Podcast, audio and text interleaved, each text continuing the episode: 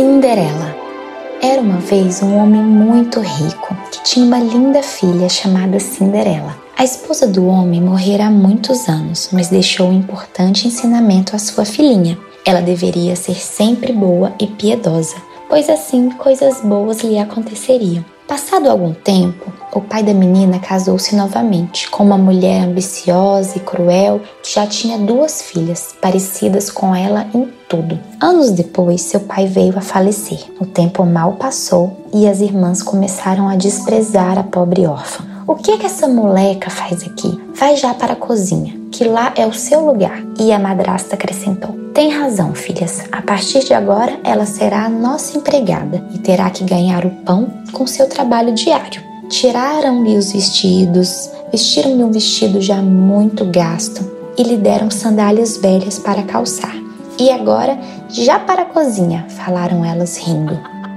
E a partir desse dia, a menina passou a trabalhar arduamente, desde que o sol nascia até altas horas da noite. Ia buscar água ao poço, acendia a lareira, cozinhava, lavava roupa, costurava, esfregava o chão.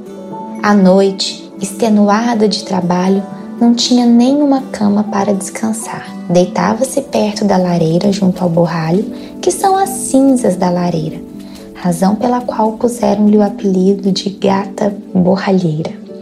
Os dias se passavam e a sorte da menina não se alterava. Pelo contrário, as exigências da madrasta e das suas filhas eram cada vez maiores. Um dia, a madrasta ia para a cidade e perguntou às duas filhas o que elas queriam que ela lhe trouxesse. Lindos vestidos, disse uma. Joias, falou a outra. E você, gata borralheira, o que você quer? Ah, eu quero uma flor da primeira planta que você encontrar no caminho de volta. A madrasta comprou lindos vestidos e joias para suas filhas e no caminho de regresso cortou para a enteada uma rosa de uma linda roseira que estava no caminho. Ao chegar em casa, deu às filhas o que lhes tinham pedido. Entregou à enteada aquela bela rosa. Cinderela foi correndo para junto do túmulo da mãe e o enfeitou com a bela flor. A menina continuava a visitar o túmulo todos os dias e certa vez uma senhorinha bem simpática, com aspecto muito bondoso, apareceu. Não chore mais, minha querida. Estou aqui para te ajudar. Sempre que precisar de mim, basta me chamar e eu vou lhe ajudar da melhor forma que puder. Algum tempo depois, o rei anunciou a todo o reino que daria uma festa. Todas as moças do reino estavam convidadas. Imediatamente, as duas filhas da madrasta chamaram a gata borralheira e lhe disseram: Você deve nos pentear e nos vestir, pois temos que ir ao baile do príncipe para que ele possa escolher uma de nós para ser a sua esposa. Cinderela fez como lhe pediram. Enquanto arrumava as irmãs, pensou que seria muito legal ir a um baile e perguntou à madrasta se poderia ir também. Ao baile? Você? Você já se olhou no espelho? Depois de muito insistir, Cinderela convenceu a madrasta a deixá-la ir. Muito bem, Cinderela, pode ir. Mas que vestido você vai usar? E além disso, você não sabe dançar. Melhor mesmo seria se você ficasse em casa. Cinderela lembrou daquela senhorinha que lhe oferecera ajuda, fez um pedido e a fada madrinha apareceu. Cinderela contou à fada o que acontecera e a fada imediatamente já foi chamando os bichinhos da floresta para costurarem um lindo vestido. Pássaros, esquilos, ratinhos, todos empenhados em fazer um vestido bem bonito. Ao final, quando a roupa já estava pronta e Cinderela vestida, a fada madrinha transformou suas velhas sandálias em lindos sapatos de cristal. A fada ainda fez surgir uma bela carruagem e transformou os amiguinhos da floresta em humanos de verdade eles seriam os ajudantes de Cinderela. Antes de sua afilhada partir para o baile, a fada madrinha lhe deu um aviso. A moça deveria chegar antes da meia-noite, ou toda a mágica iria se desfazer aos olhos de todos. Quando entrou no salão do baile, todos se admiraram perante tamanha beleza. Mas as mais surpreendidas foram as duas filhas da madrasta, que estavam convencidas que seriam as mais belas da festa. Porém, nem elas, nem a madrasta reconheceram a gata borralheira. O príncipe ficou fascinado ao vê-la. tomou-a pelas mãos e os dois começaram a dançar. Durante toda a noite esteve ao seu lado e não permitiu que mais ninguém dançasse com ela. Quando o relógio badalou as doze batidas e um minuto, Cinderela teve de sair correndo e, na correria, deixou cair um de seus sapatinhos de cristal. O príncipe até que tentou, mas não conseguiu alcançar a Cinderela. A única coisa que ele conseguiu foi o sapatinho de cristal que caíra. O príncipe apanhou o sapato e o segurou com muito cuidado. Aquele sapatinho era a única pista que poderia lhe trazer sua amada. Na manhã seguinte, mandou seus mensageiros avisarem em todo o reino que se casaria com a moça que conseguisse calçar o precioso sapato.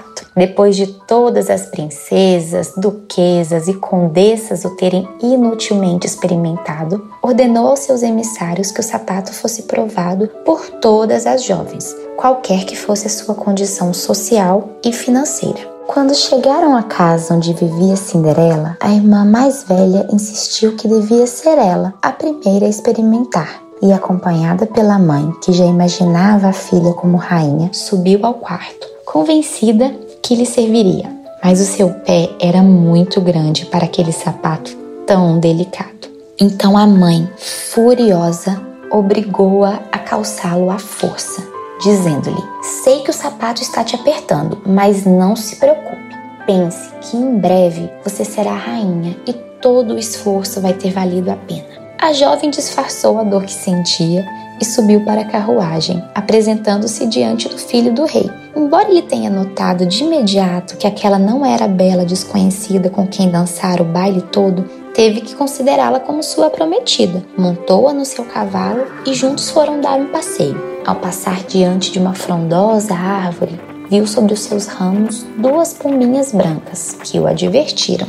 Olhe para o pé da donzela e vai ver que o sapato não é dela. O príncipe desmontou e tirou-lhe o sapato. E ao ver como o pé estava roxo, inchado, percebeu que tinha sido enganado. Voltou à casa e ordenou que a outra irmã experimentasse o sapato. A irmã mais nova subiu ao quarto, acompanhada da mãe, e tentou calçá-lo, mas o seu pé era ainda maior que o da sua irmã. A mãe obrigou a calçá-lo à força, dizendo: Minha filha, Vou repetir o que disse sua irmã mais velha. Sei que o sapato está te apertando, mas não se preocupe. Pense que em breve você vai ser rainha e todo o esforço vai ter valido a pena. A filha obedeceu, enfiou o pé no sapato e, dissimulando a dor, apresentou-se ao príncipe que, apesar de ver que ela não era a bela desconhecida do baile, teve que considerá-la como sua prometida. Montou-a no seu cavalo e levou-a a passear pelo mesmo caminho onde passara com a sua irmã.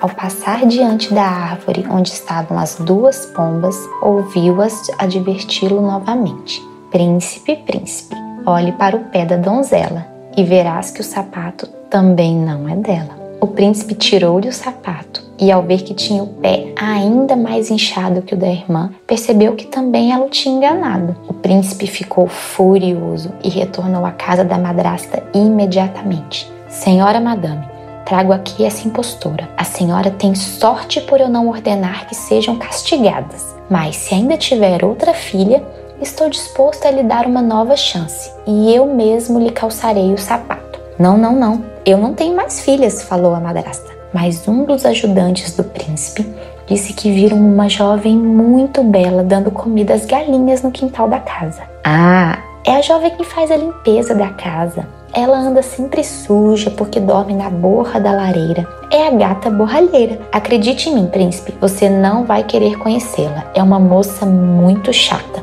A madrasta e as filhas começaram a rir. O príncipe não achou aquilo nada engraçado e disse de forma bem ríspida: As minhas ordens dizem que todas as jovens, sem exceção, devem calçar o sapato. Tragam a gata borralheira à minha presença imediatamente.